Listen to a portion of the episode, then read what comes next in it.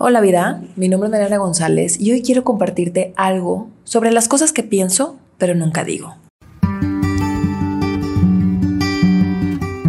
Cuando el amor te elige es para que aprendas que no eres perfecto y por lo tanto el otro tampoco lo es. Que cuando das no es para recibir, pero entre más das, más recibes.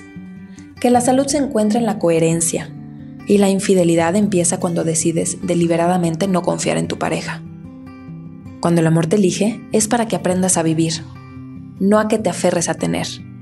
Y por lo tanto, en la libertad y el desapego se encuentra la abundancia. Y el error empieza en la exigencia. Cuando el amor te elige, te avisa que eso eres, que eso vibras y que así puedes crecer.